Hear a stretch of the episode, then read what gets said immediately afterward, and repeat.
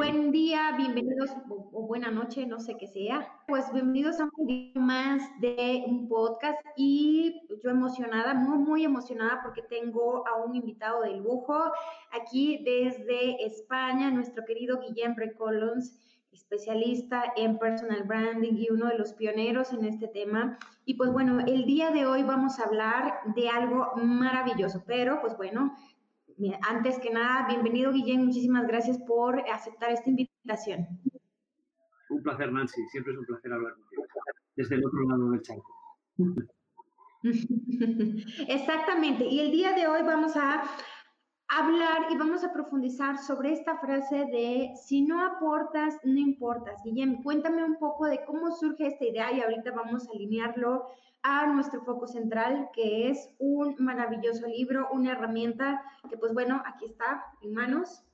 Guillem, cuéntame un poco sobre esta frase y cómo impacta con nuestra marca personal. Pues mira, esta frase surgió precisamente porque, bueno, posiblemente sepas que dentro de lo que es la marca personal me he especializado mucho en el área de la propuesta de valor, ¿no? La parte que nos hace más relevantes, la parte que nos hace diferentes y, eso es algo que no es que me obsesione, pero sí, sí que es verdad que pongo mucho el foco ahí. Al final, mm, tú y yo que nos dedicamos al personal branding, eh, hemos descubierto, los dos hemos descubierto que cuando le pides a alguien que se presente, solo habla de él o de ella. ¿Sabes? Es decir, es un, es un, error muy común, muy, muy típico, ¿no? De que dicen, bueno, preséntate, bueno, pues me llamo Guillem y estudié aquí y, trabajo en esto y tal. Eh, pero incluso ya no solo en, un, en, una presentación, sino incluso en un, en un, taller de elevator pitch, pues me pasa que la gente vaya y, y se imagina un discurso del ascensor en el, que él se encuentra una persona y empieza a hablar de sí misma, ¿no? Es decir, bueno, pues yo soy así, estudié aquí, eh, trabajo acá, y esto es que, claro, hemos de entender que en determinados contextos a nadie le importa. A nadie le importa quién seas, eh, lo que le importa es lo que puedas hacer por él. ¿De acuerdo? Entonces, estuve buscando y estuve, bueno, tengo un libro con 40.000 frases apuntadas de, de, qué manera podía resumirlo en una frase que fuera muy contundente y muy potente, ¿no? Y al final sabía que habían dos palabras que eran importantes. Una era aportar, que quiere decir generar valor, ¿no? Y la otra era importar. Y importar significa que si, si tú importas a alguien, este alguien contará contigo. Si no le importas, te va a sencillamente olvidar. ¿no? Y yo creo que esto nos pasa mucho en un momento de, de un consumo tan, tan, tan espontáneo de los medios que estamos haciendo. Fíjate que ahora pues nosotros decidimos si un post de Instagram vale la pena leerlo o no en, en microdécimas de segundo, ¿no? Eh, y, lo saltamos muy rápidamente, o como cuando vemos un, un Reels o cuando vemos un TikTok, etcétera, los pasamos a una velocidad de vértigo. Tenemos la capacidad de decidir en muy pocos segundos cuando algo puede ser bueno, puede ser malo, puede aportar o no. Y entonces esto al final me llevó a la frase aportar e importar y ahí eh, yo que soy publicista sé que las frases negativas son las que realmente funcionan. funcionan. Con lo cual, no era eh, para aportar tienes que, para importar tienes que aportar o algo así, que también le estaba apuntada, ¿eh? sino eh, yo como recuerdo que una de las campañas que más ha funcionado en el mundo tenía nos por todas partes y entonces al final la escribí, si no aportas, no importas. la anécdota de esto, si me permites contarla, es que si tú le das la, la, vuelta a la cubierta del libro, verás si aportas, importas. Y eso es porque, eso es porque la editorial, cuando yo presenté, cuando yo presenté el título, me dijeron, hombre, pero no puedes poner un título negativo en un libro. Y yo pensé, vaya, pues ¿por qué no, verdad? Eh, porque precisamente lo, lo, negativo es lo que vende cada día los periódicos, lo que vende cada día los titulares de radio. La gente compra lo negativo, compra eh, todo aquello que, que, es un desastre, ¿no? Y entonces esto es lo que llama la atención. Si yo digo, si aportas, mm, si aportas importas, la gente dirá, ah, pues bueno, pues muy bien, y se irán. Entonces, eh, lo que se trataba era de generar una, una, una palabra que tuviera la capacidad de provocar, de generar una reflexión, ¿vale? Y sé que esto es muy difícil en una frase, pero, pero yo creo que más o menos lo conseguí. ¿eh? Si no aportas o importas, te lleva a pensar en ostras, eh, ¿qué es aportar? ¿Estoy aportando? Y, entonces a, partir de ahí es cuando la gente se hace todas esas preguntas y entonces empieza a investigar un poco y, a pensar, ostras, pues a lo mejor sí tiene razón este, este hombre y tengo que empezar a pensar si realmente lo que yo hago aporta algo en, en, mi público, ¿no? Y entonces, al final, de lo que estamos hablando es de una propuesta de valor. Pero si tú dices la palabra en un libro que se titule Tu propuesta de valor, no hubiera vendido ni uno. Porque hay muy poca gente que entienda lo que es una propuesta de valor. En cambio, creo que todo el mundo entiende, si no aportas, no importas. No deja de ser una metáfora, no deja de ser un, un juego de palabras que te invita a una reflexión. Y por eso creo que es muy bueno eh, que, reflexionemos mucho sobre el lenguaje eh, en, todas sus, en todas sus facetas, en el sentido de que todo lo que hagamos tiene que ser capaz de comunicar de una manera muy, muy, muy proactiva. Eh, precisamente, ahora, ahora por desgracia se me ha escapado, pero ayer estuve estudiando uno de los talleres, uno, de los cursos que hay en LinkedIn Learning, que es cómo eh, mejorar nuestro lenguaje. Y es, es, un curso fantástico, eh, luego te pasaré las claves, ¿no? Pero un curso fantástico porque de alguna manera te, te explica cosas como, pues, no sé, em, como, como, el uso de las metáforas, de los símiles, de las comparaciones, de, de qué manera nosotros somos capaces de explicar un concepto complejo y convertirlo en algo fácil de entender. Y hay muchas veces que una definición por sí misma no te explica nada. pero en cambio a la que pones una metáfora visual, pues enseguida lo entiendes. ¿vale? Es decir, tú, tú dices, em, no sé, era una, era una noche de tormenta o algo así, y está muy bien, pero si tú dices, eh, yo qué sé, las, las, nubes coloreaban el cielo y los no sé qué, o sea, tenemos que, tenemos que ser capaces de, de ponernos en el lugar de la persona que es receptora de nuestro mensaje y entender de qué manera esta persona va a entender mejor el mensaje que le doy. ¿Y ahora quizá? Ya, listo, súper bien. Sí, ahora mejor. Vale, perfecto. Pues, pues si quieres podemos intentar seguir así a ver qué. ¿Quieres que recupere alguna parte o, se, oye mucho ruido realmente? Que ajusten, eh, porque sí te, interrumpí, este, porque te dejé escuchar, entonces ya no supe en dónde, en dónde te, te interrumpí. Sí, Mm, comento que, el uso de las, de las, metáforas, de los símiles, de las comparaciones, creo que es muy bueno en el lenguaje y esa fue una de las inspiraciones que tuvo para mí eh, el buscar el título del libro. No quería un libro que fuera explicativo, tipo las tres claves de tu propuesta de valor o cosas de estas, porque claro, si la gente no sabe lo que es una propuesta de valor, el título no sirve para nada. Con lo cual, al final, lo que siempre pienso, eh, un ejercicio que hago, Nancy, es pienso, ¿cómo se lo explicarías a tu madre? ¿Cómo le explicarías un concepto complejo a tu madre? Pues se lo explicarías a través de una metáfora. ¿vale? Yo cuando le expliqué a mi madre que me dedicaría a la marca personal, como ella no tenía ni idea de lo que era eso, pero sí que sabía lo que era la publicidad, porque yo era publicista, y se lo expliqué de una manera muy simple. Le dije, mira, querida madre, a partir de ahora voy a hacer publicidad, pero de personas. Y de esta manera ella entendió desde el primer momento lo que haría. De acuerdo, hay muchos matices, no es que solo a publicidad, no me dedico solo a la parte promocional de las personas, me dedico a una parte mucho más introspectiva, un poco más estratégica, pero para ella era suficiente para entender a qué me dedico en este, en este momento. ¿no? Yo creo que eso es muy bueno. demasiado bueno. Y, justo en, lo que estabas mencionando, eh, si no aportas, no importas, el previo de cuando hacemos un pitch, cuando nos presentamos, me vine a un tema eh, en la mente, también de redes sociales, y que lo voy a unir un poco con, este tema, que también estamos cayendo en el punto de eh, hablar de nosotros, más que hablar de qué ofrecemos a los demás a través de, de nuestras redes sociales. Y, las fotos son nuestras en el yoísmo, pero eh, bien decías, es, este libro me va a permitir generar esa reflexión. ¿Realmente estoy aportando valor a través de mis fotografías, a través de mis reels, a través de aquello que estoy poniendo o este, pues simplemente estoy hablando por hablar? Y el punto importante es, la gente se queda conmigo o se va en un determinado tiempo porque no estoy aportando valor. Sí, yo esto es algo que, esto es algo que veo bastante. Em, por ejemplo, cuando, cuando yo miro un perfil de Instagram de, un consultor muchas veces, o sea, miro tu perfil, por ejemplo, y veo que vosotros ponéis muchísimas frases inspiradoras. Lo que estáis haciendo es ayudar a los demás. ¿eh? No, os estáis vendiendo, sino que ayudas a los demás.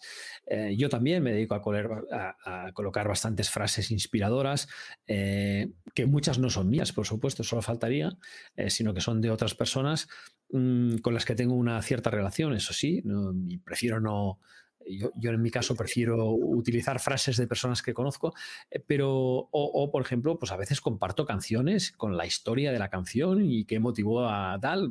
Eh, soy un fan del relato, pero con, eso no quiero que nadie me contrate, sino lo que quiero sencillamente es, es compartir cosas que a mí me han llamado la atención. ¿no? Entonces, eh, yo, creo que partimos de un problema que, que vamos a llamarlo el cortoplacismo, por llamarlo de alguna manera, que las personas piensan que no tienen tiempo para posicionarse, ¿no? Y entonces tienen que ser muy agresivas y desde el primer día decir, contráteme, contráteme porque yo soy el mejor, porque yo le voy a cambiar su vida.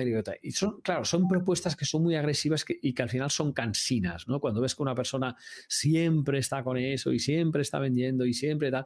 Yo, por ejemplo, en una red como LinkedIn, que es una de las que más utilizo y una de las que más, eh, digamos, más, más recompensas creo que tiene para, para, una persona que se dedica a lo que hago yo, eh, pues cuando veo que una persona me contacta y ya en el mismo, en el mismo mensaje de contacto ya me está vendiendo un webinar que va a hacer dentro de dos días que va a cambiar mi, vida, claro, lo primero que pienso es, eh, aquí hay un problema, ¿no? Porque primero no me has dicho, no sabes ni quién soy. O sea, no te has molestado en mirar mi perfil para saber si a lo mejor el que va a cambiar tu vida soy yo, ¿no? Eh, y, segundo, es que no puedes. Hay, un tema que se llama protocolo. Hay un tema que se llama protocolo y el protocolo lo que dice es que tú cuando acabas de conocer a una persona, pues, en fin, no te vas a casar con ella esa misma tarde, ¿verdad? Hay que trabajarlo esto. Esto tiene, tiene, tiene un tiempo necesita un, necesita un proceso, ¿no? Tiene que haber un, pues, pues un flechazo, un enamoramiento, una convivencia, un, no sé, un periodo de tal para que al final haya un matrimonio. Pues en los negocios pasa igual. Entonces, lo que está pasando es que hay mucha gente que se quiere saltar este protocolo y quiere ir a la forma más directa. Y eso es lo que está provocando esta especie de macro spam que vemos en las redes sociales, en todas, en todas. ¿eh? Quizá las que menos son TikTok, eh, porque aparentemente o ingenuamente pensamos que la gente lo único que está allá es para divertirse. Pero bueno, también hay mucha gente que está en TikTok para vender. Eh, yo tengo una buena amiga, Fátima Martínez, eh, que ella tiene un perfil de TikTok serio. O sea, aunque ella se ría y aunque pueda hacer cosas, pero ella explica tips de cómo mejorar nuestros perfiles en redes sociales, etcétera. Tiene muchísimos seguidores en esa red y la verdad es que se puede crear valor en cualquier red social siempre tienes que saber un poco dónde está tu público. Esto es muy importante. Yo, por ejemplo, pues pienso que mi público no está en TikTok todavía. Eh, lo estará, lo estará pronto porque, Twitch o en sitios como este, porque al final nos vamos, nos vamos moviendo, ¿no? Y, por ejemplo, pues en España en 2008 todos nos fuimos a Facebook y ahora eh, en Facebook solo están mi madre y muchas abuelitas, ¿no? Entonces, te hablo del caso de España, ¿eh? ¿eh? que me consta que en el mundo no es así y estoy exagerando porque Facebook sigue siendo la red social una de las principales en España también. ¿eh? El problema es que mm, el problema es que quizá han aparecido otras redes que nos han parecido un poquito más, pues qué te diré yo, un poquito más inspiradoras, como puedan ser, pues, pues eh, Instagram en el campo más, más visual, más vivencial, más de cómo somos y eh, LinkedIn en el campo un poco más profesional, más del quiénes somos, ¿no? Más de, no, del currículum, pero sí, LinkedIn es, una, es una, una red que fue creada para potenciar nuestra marca personal. Y, yo hice un pantallazo. No sé si conoces un, un lugar que se llama archive.org. No, ese no. Bueno, ese es un lugar que te recomiendo visitar de vez en cuando porque ahí puedes encontrar cómo era una web en sus inicios. ¿Vale? Incluso si un día pierdes por, un accidente una web, la puedes recuperar en archive.org, archive.org, mm. ¿vale? Y, sí, sí, tú pones ahí el, nombre de la URL, entonces te dirá, pues mira, tenemos mm, cinco screenshots, uno de 1900, ay, bueno, 1900 no, uno de 2000 tal, uno de 2000 tal. Entonces lo vas viendo y pues mm, me dediqué a analizar cómo era LinkedIn en 2003 cuando nació, bueno, fue 2002, pero se lanzaron en 2003 y al principio ponía que era una red de personal branding y de networking. No ponía en ningún lugar que esa fuera una red, que esa fuera una red de, para poner el currículum, ¿no? Con lo cual eso yo creo que fue una idea equivocada que se llevó mucha gente, y, pero es que claro, para, para poder hacer networking necesitas conocer a la persona, cuál es su historia profesional, cuál es su relato, cuál es su propuesta de valor, con lo cual está muy bien. ¿no? Y es de las pocas redes en las que realmente puedes tener como todo una cronología de lo que ha sido tu vida desde el punto de vista profesional, ¿no? Con lo cual pues bueno, entonces lo que decías tú, em, el, tema de, el tema de hablar de unoísmo, eh, bueno, hemos, tú y yo otra, antes hemos hablado del libro El ego es el enemigo, que creo que es una obra de arte. Em, estos días yo también he hablado de, del selfie y el complejo narcisista. Eh, Arancha Ruiz también ha tratado el tema. Hemos, hemos, tenido debates sobre, sobre ese punto. Es verdad que para mí el selfie no es narcisismo, sino es una cosa patológica de una persona que necesite hacerse selfies constantemente y, y publicarlos en la red, ¿no? Porque muchas veces Mm, a veces puede, puede detectarse un problema, digamos, de, falta de, de, afecto, ¿no? Eh, ahí, entonces, a veces puede ser una patología, ¿no? Pero normalmente no es que sea insano hacerse un selfie, solo faltaría. ¿eh? Yo prefiero que me hagan una foto que no hacérmela yo, pero bueno, cada uno tendrá sus gustos, sus manías y sus historias, ¿no? Entonces, el tema del ego hay que ir con cuidado porque podemos acabar como los políticos, ¿no? Y es, justo el lugar que nunca recomiendo a un profesional, que acabe como un político. Los políticos tienen un problema muy grave relacionado con el ego. Y, ah, piensan demasiado en ganar una elección y no piensan en, en, en, en, el público al que se le debe, en el público que les va a votar y en el bienestar del público. Entonces, ellos en la pirámide arriba de todo piensan en ganar una elección o en, una reelección, ¿no? en ganar una reelección. Eh, y entonces, hacen todo su plan, toda su estrategia eh, gira alrededor de cómo voy a ganar esa elección y no alrededor de cómo voy a conseguir que las personas de mi ciudad vivan mejor o de mi región vivan mejor o de Puebla o de México o de donde sea. ¿no? Entonces, es, complicado hacerles entender que no, que no se trata de que tú ganes, se trata de que gane yo, ciudadano. ¿vale? Y esta es, la, gran, esta es la gran confusión. Entonces, Mm, aunque puede ser que veas cierto postureo en este sentido, pero la verdad es que la política no ha evolucionado mucho en cuanto a este, este problema de ego, ¿no? Sigue habiendo un ego eh, tremendo, unas fotografías enormes de campaña. ¿Por qué tienes que enseñar tu foto de campaña? Bueno, porque así soy poco conocido y me daré a conocer. Bueno, pues tú puedes darte a conocer enseñando una foto de una señora feliz a la cual, eh, gracias a tu programa electoral, va a conseguir tener un, sueldo digno, ¿no? Y entonces, ¿por qué no pones esa foto? Pues no verás nunca una foto de una señora feliz eh, de 80 años porque ha conseguido una pensión muy digna del Estado, ¿no? Entonces, eso es lo que, eso es lo que creo que que nosotros venimos un poco a cambiar, los que nos dedicamos al tema del personal branding y sobre todo a entender eso, ¿no? Que eh, it's not about you, la famosa frase de Daniel Pink, ¿no? En, uno de sus libros, que nos decía esto, no, no, no va de ti, va de explicar de qué manera tú puedes hacer brillar a tus clientes, a tu comunidad, a quien sea, ¿no? Y esta es una idea central.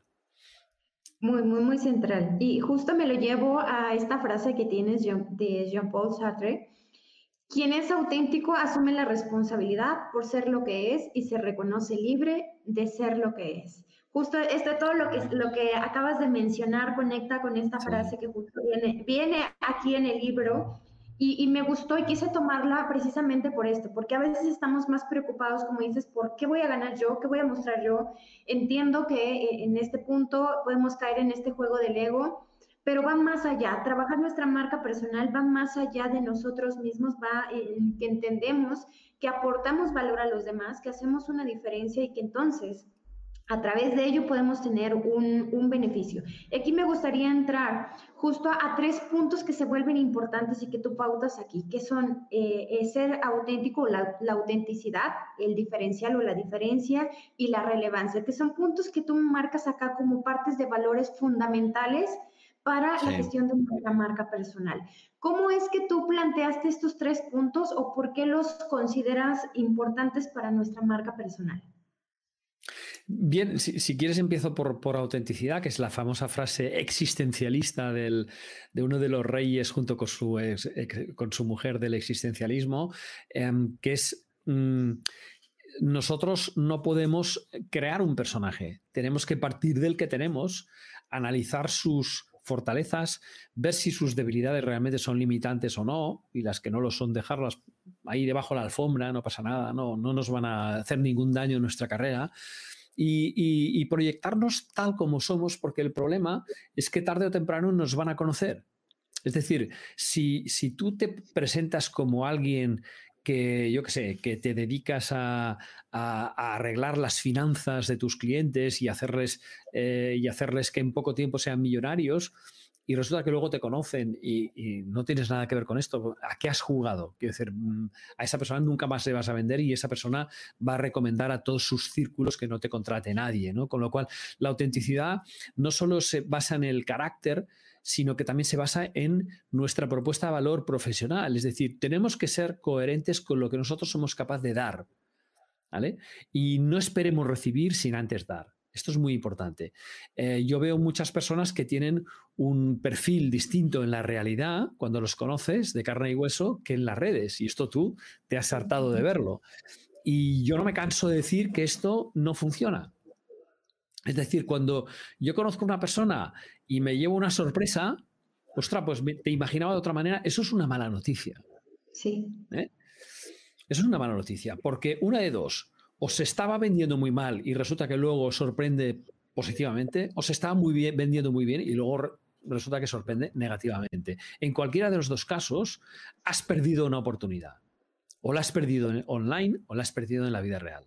Entonces, cuando tú mantienes una línea coherente entre lo que haces y lo que dices, y no importa en qué medio, porque es que al final Internet solo es un medio. O sea, mucha gente ve Internet como si fuera Matrix, y no, no, no es Matrix. Internet no es Matrix, señores. Internet es un lugar más, como podíamos estar hablando de la Plaza del Pueblo. ¿De acuerdo?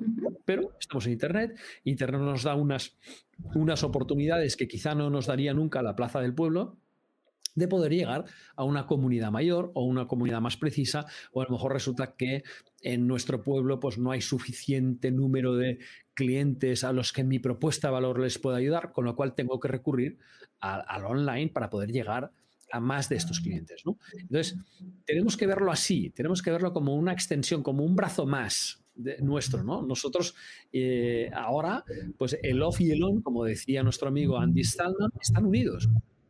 Están completamente unidos, ya no hay aquella diferencia eh, tan salvaje. Por tanto, como están unidos, eh, tenemos que ser los mismos. Este es el punto de autenticidad. Luego estaría el punto de relevancia. La relevancia es aquello que nos hace valiosos. Es decir, una cosa que sea relevante es una cosa que tiene valor. Con lo cual, em, si, si, yo digo, por ejemplo, eh, voy a lograr que seas que seas la mejor consultora del mundo, Nancy. Bueno, pues puede tener mucho valor, tengo que explicarlo muy bien, pero para ti es algo valioso. Te estoy ofreciendo algo valioso. Claro, si te digo, voy a lograr que tengas eh, la mejor imagen, ¿no? ¿vale? Pero mm, imagen y valor son cosas distintas, ¿no? Con lo cual, tenemos que centrarnos mucho en, lo que, en lo que es relevante y lo que es relevante normalmente es algo que hace que tu cliente sea una empresa, sea una persona, que sea quien sea, pase de un estadio A a un estadio B y el estadio B sea mejor que el A. Esta es la idea, que haya una, tiene que haber una transformación positiva. O sea, relevancia o valor tiene que, tiene que decir que te apoyas en algo que hace que, hay, que crea una transformación a mejor. ¿Vale? Y eso es lo que crea valor. A mí cuando mis clientes eh, me contratan es porque están en una situación A estancada o mejorable, etcétera, quieren pasar a una situación B en la que ellos estén más cómodos, tengan un modelo de negocio muy claro, un plan de comunicación que les dé una visibilidad acorde con su modelo y que puedan llegar mejor a sus clientes y vender sus productos, sus servicios, ya sea a su jefe porque están en una empresa o ya sea a sus clientes porque se han montado un negocio eh, ellos mismos, han emprendido. ¿no? Entonces, esta parte de relevancia para mí es clave. Y así todo, autenticidad y relevancia pueden no ser la clave de que nos elijan. Falta una. Falta una. Y esta una es la diferencia. Y esta diferencia muchas veces se puede, se puede apoyar en muchas partes. ¿eh? Se puede apoyar, por ejemplo, en valores. Pues a lo mejor una persona eh, tiene unos valores que a ti te encajan mucho mejor que otra. ¿eh? Por ejemplo, yo cuando tengo que trabajar con personas para un equipo, busco gente que sea muy disciplinada, porque yo no lo soy, yo soy algo desordenado, eh, busco gente que tal, y con lo cual yo de manera inconsciente estoy buscando al equipo perfecto. ¿Vale? Estoy buscando el equipo perfecto y el equipo perfecto para mí no, es, no son personas como yo, para eso ya existo yo, sino son, personas distintas a mí, la diversidad, ¿no? Entonces, eh, la diferencia muchas veces puede estar en los valores, la diferencia puede estar en las formas de trabajar, en las metodologías, puede estar en la, forma de expresarse, puede hacernos distinta. Por ejemplo, los argentinos eh, tienen fama de ser los mejores oradores del planeta, ¿no? Eh, es verdad, porque hablan con un entusiasmo y con una forma y una, manera muy característica y pero claro, esto no les distingue entre ellos, porque todos son grandes oradores y grandes vendedores, ¿no? Entonces, tienen que buscar algo más, y ese algo más puede ser un valor, puede ser una metodología, puede ser, o sea, hay muchas cosas que nos pueden hacer distintas, puede ser nuestra forma de presentarnos, ¿eh? pues puede ser nuestra forma de, nuestra forma de, de pensar también, por ejemplo, una persona que tenga un blog y que ahí presente sus reflexiones, que sean unas reflexiones eh, que, te hagan pensar, etcétera, pues esa persona puede ser muy distinta de otra, ¿no? De una persona que, sencillamente pues esté vendiendo un catálogo de productos y de servicios. Em, luego a todo esto, la diferencia también puede ser que nosotros tengamos un plus de generosidad. A mí mucha gente me dice, oye, ¿tú por qué compartes contenidos de tu competencia. A ti seguro que te lo han dicho más de una vez, ¿no? O te lo han preguntado, ¿no? ¿Cómo es que tú compartes? Cada dos por tres tienes una revista que todo, yo tengo una revista que todos se llama Todo de Jamarca y ahí pongo lo mejor del personal branding, lo que me ha parecido más brillante, lo que me ha parecido más, más ah, interesante para todo el mundo. Y todo el mundo me pregunta, ¿pero por qué? ¿Por qué sublimas a tu competencia? Bueno, pues me parece que eso no, no tiene respuesta, es que lo hago porque creo que debo compartirlo porque pienso que cuando hay una idea buena hay que compartirla, ¿vale? Este es un principio básico que está utilizando la organización T también, ¿no? Cuando ven buenas ideas, no las guardan como en la época de nuestros abuelos, ¿no? El formato aquel del Señor de los Anillos es mi tesoro, ¿no? No, hay que compartirlo. Cuando hay algo bueno, hay que compartirlo. Y por el hecho de compartir buenas ideas, ya puedes hacerte valioso, relevante y diferente. ¿vale? Con lo cual, esa también creo que es una, una buena idea que nos puede ayudar tanto en la relevancia como en la diferencia. ¿no? Es decir, no solo hablemos de nosotros, ¿vale? Evitemos el ego, eh, seamos lo más auténticos posibles con nuestros valores, con nuestra forma de ser, de pensar, con nuestros errores, mostremos el punto humano también. Todos somos humanos, todos nos equivocamos, todos hemos hecho alguna pifia alguna vez. Y, una de las cosas que me ha gustado más de la historia es un tío inglés que una vez publicó su currículum de errores. Todo lo que había hecho mal a lo largo de su vida. Pues me matriculé en la carrera equivocada, no sé qué, no estudié el idioma adecuado, eh, luego no sé qué, luego bueno, todos los errores que cometió. ¿no? Y me parece que la honestidad también es buena, tampoco hay que llegar a extremos eh, como, los del señor, quizá, ¿no? Pero, pero creo que, está bien ser honestos. Mostrar la condición humana está bien. Yo cuando veo a una persona que no le puedes leer el pensamiento, siempre pienso, ah, no sé si yo haría equipo contigo, ¿no? Porque necesito poder leer, poder entender lo que piensas, poder saber cómo estás. Necesito que seas capaz de expresar tus sentimientos, ¿no? Y entonces esto es algo que creo que aquí interviene mucho algo que tú conoces bien, que es toda la parte de inteligencia emocional, ¿no? Es decir, eh, nosotros somos seres sociales, ante todo, ¿no? Y, la primera, y la primera fase que nos hace sociales es la empatía, es el entender cuál es el dolor ajeno, cuál es el... Y cuando hablo del dolor no me refiero al dolor físico, sino qué es lo que le pasa a un cliente que no consigue sus objetivos. Si yo conozco esto, sabré cómo puedo ayudarle. Si sé cómo puedo ayudarle, crearé una propuesta de valor adecuada. Y si creo una propuesta de mi cliente crecerá. Y si mi, mi cliente crece, yo crezco. Y este es el proceso que tenemos que entender cómo funciona. Es muy simple, son cuatro pasos. ¿vale? Empieza por la empatía, es como el design thinking, empieza por un proceso de empatía y al final tiene que haber una fase de creación, prototipación, etcétera, que acabe que alguien eh, valor, eh, pueda generar una experiencia más positiva que la anterior. Si tú has sido parte del protagonista de esta nueva experiencia, no te preocupes que tendrás una recompensa. ¿Vale? Yo a veces lo utilizo con la metáfora del brillo. ¿no? Si tú tienes delante tuyo un espejo sucio y tú lo limpias y le das brillo, tú también brillarás. Tú acabarás brillando por reflejo. Entonces, procúrate de que brille siempre el espejo, no tú, porque tú brillarás igual. Pero que, para que tú brilles, primero tiene que brillar ese espejo. Y en este caso he utilizado una metáfora. Eh, en realidad no es un espejo, sino que es una persona, una marca, un proyecto, quien quiera que sea tu cliente en aquel momento.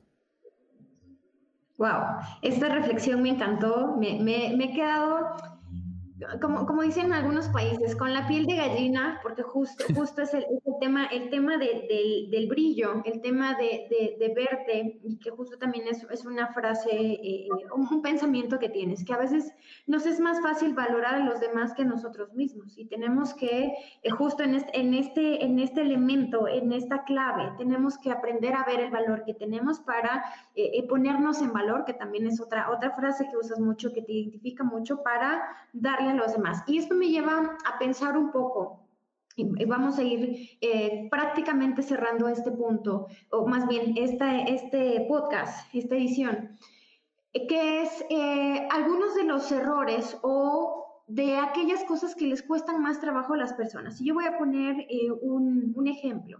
Veo que a muchas personas cuando empiezan a, a, gestionar su marca personal, lo primero que piensan es en poner bonitas sus redes sociales, en tomarse una buena sesión de fotos y lo demás se vuelve irrelevante. Entonces empiezan a trabajarlo, pero dicen es que no tengo resultados, sí, la gente está llegando, pero no me quieren pagar lo que estoy pidiendo, eh, no cierro la venta, hay muchos otros elementos ahí. Desde tu experiencia, ¿cuáles son los principales errores que cometemos, así como decías, de, esta persona de eh, decisiones en, en este CV? ¿Cuáles serían estos errores que como marcas personales hacemos a la hora de gestionar nuestra marca personal? Pues creo que lo has dicho, ¿no? E, es, empezar la casa por el tejado, ¿no? Es decir, eh, eh, cuando uno decide ponerse a trabajar en su marca y lo primero que hace son fotografías, quizá debería saber que eso debería ser lo último, ¿no? Eh, ¿Por qué? Porque mm, utilizando la metáfora esta de la casa, ¿no? Pues primero van los cimientos, luego va la estructura y luego va finalmente va el tejado, que es la parte bonita que se ve desde el aire, desde el cielo, etcétera, y el jardín. Eso hay que dejarlo para el final, ¿no? Fíjate que cuando se empieza a construir una casa, la primera fase de construcción es horrible, estéticamente es muy fea porque empiezan a levantar tierra y son camiones quitando tierra de un sitio a otro y, colocando estructuras de hierro y es como muy feo todo, ¿no? Entonces nadie empieza una casa empezando por el tejado. Nadie. Entonces, eh, con la marca personal sucede lo mismo. Yo, tú sabes que utilizo el iceberg como, como método, como metáfora, muy equivalente. Es decir, todos tenemos una parte visible, pero esa parte visible es la última, no es la primera aunque tú sea lo único que ven los demás, debajo de esa parte visible de ese hay, un 80% de masa, ¿no? Y ese 80% de masa, ¿cómo lo rellenamos? Pues primero con un ejercicio de autoconocimiento, de saber cuál es la marca que dejamos en nosotros mismos y en los demás, ¿vale? O sea, ¿cuál es mi marca personal? ¿Eh? si tuviera que poner una frase, ¿cuál es mi marca personal? Y, cómo es que he llegado ahí? ¿Y por qué no es la que yo pienso que debería ser? ¿Cuál es el gap entre lo que los demás piensan que es mi marca y la que yo pienso que es? Bueno, pues luego viene una fase de estrategia. Bueno, ¿cuál quiero que sea? ¿Cuál es mi objetivo? ¿Qué quiero conseguir? ¿En qué quiero ser referente? Cuál debería ser mi, o mis propuestas de valor, porque tendremos una por cada, por cada grupo de interés, por cada stakeholder, cuál será mi modelo de negocio. Y con esto cerramos una parte estratégica. Y es a partir de ahí, cuando has cerrado tu modelo de negocio y tu, que puedes crear un plan de comunicación y ahí es posible que haya una parte que sea voy a hacerme fotos, voy a hacerme vídeos. Pero ¿qué pasará? Que cuando vayas a hacerte fotos, a lo mejor ya has definido cuál quieres que sea tu identidad natural. ¿Cuáles son tus colores? ¿Cuál es tu mirada? ¿Cuál es tu ángulo? Bueno, ¿cuál es tu. ¿Qué, quieres proyectar? ¿Quieres proyectar seriedad porque te diriges a directores de recursos humanos de las grandes empresas? ¿O quieres proyectar un grado de informalidad brutal porque te diriges a youtubers que pueden comprar tus servicios? Entonces, esto es tan importante, esta parte inicial de definir el modelo de negocio, que yo creo que es absurdo hacerse fotografías antes de haberlo terminado. ¿no? No sé si estás de acuerdo, ¿eh? pero yo creo que es, es un poco... Completamente. Completamente, porque sí, tal cual eh, eh, pasa mucho, que queremos estar en redes, no entendemos por qué, cuál sería el, objetivo y entonces, bueno, lamentablemente esto va a hacer que tardemos mucho más en, tener un, un, buen resultado. Puede ser que, que, nos enfrentemos a algo que no nos gusta, porque como dices, no hemos trabajado nuestra identidad, y ah. esto se vuelve muy importante a un mediano o largo, o largo plazo. Y pues bien, como eh, ustedes ven, estamos hablando de eh, este libro que es Si no aportas, no importas, y cuando lo acabes de leer vas, vas a entender que si aportas, importas. Y todo esto que estamos hablando el día de hoy pues bueno, en este podcast justo tiene que ver con entender que este libro es una maravillosa herramienta que, que lo hemos leído, eh, pero sobre todo, eh, ya iba a comentar, iba a ser aquí que mm, a Guillem tengo este libro en manos, me lo hizo llegar, pero, pero el día de hoy tenemos esta noticia que ustedes ya lo pueden encontrar en México, en Latinoamérica, en, varios países ya, a través de Busca Libre. Voy a hacer el comercial directo. ¿Por qué? Porque vale la pena que ustedes vayan, lo busquen y lo tengan en manos. De verdad, ahorita, Guillermo, ahorita tú nos hablas. Yo, yo voy a hablarlo desde, desde mi perspectiva, pero es una excelente herramienta, es un libro muy práctico, es, es un libro realmente muy sencillo y te pone además, eh, pues bueno, un glosario de palabras de a través de todos los contactos que él tiene, porque si algo tiene Guillem es un, pues un verdadero hacedor de redes, de redes personales, porque aquí están, no sé, creo que son más de 100 personas que participaron 200 personas, sí, participaron, sí, sí. no está mal. Un diccionario creado por 200 personas. Sí, sí. No te oigo, no sé por qué. De repente. Ya, ya volví, no sé. Un, ah, sí, ahora sí. Un error. Ahora sí. Un error en ah, Matrix, pero ya estoy de vuelta. Como les decía, ustedes vayan a Busca Libre, busquen este libro que les va a cambiar de verdad la vida, la perspectiva. Si son personas que quieren gestionar su marca personal, esta es una opción. Si son personas consultores también que están en este mundo, este es un imperdible. Y pues bien, Guillem, ya, ya aquí dejo un, comercial previo para ti, pero pues bueno, mi recomendación es que vayan corriendo y pidan su libro. Mil gracias, Nancy. Un placer. Y pues bueno, vamos a, despedirnos, vamos a cerrar ya con una última frase que me gusta, de también tomada del libro, tu capacidad de aportar valor determina tu futuro. Guillem, nuestro, nuestro, nuestro cierre de este podcast. Muchísimas gracias, Nancy. Un fuerte abrazo y nada, nos vamos siguiendo, nos vamos siguiendo por, por donde podemos, por internet o por donde haga falta. ¿vale? Pendiente con las redes y pues bueno, estamos por aquí en, el, en la siguiente edición.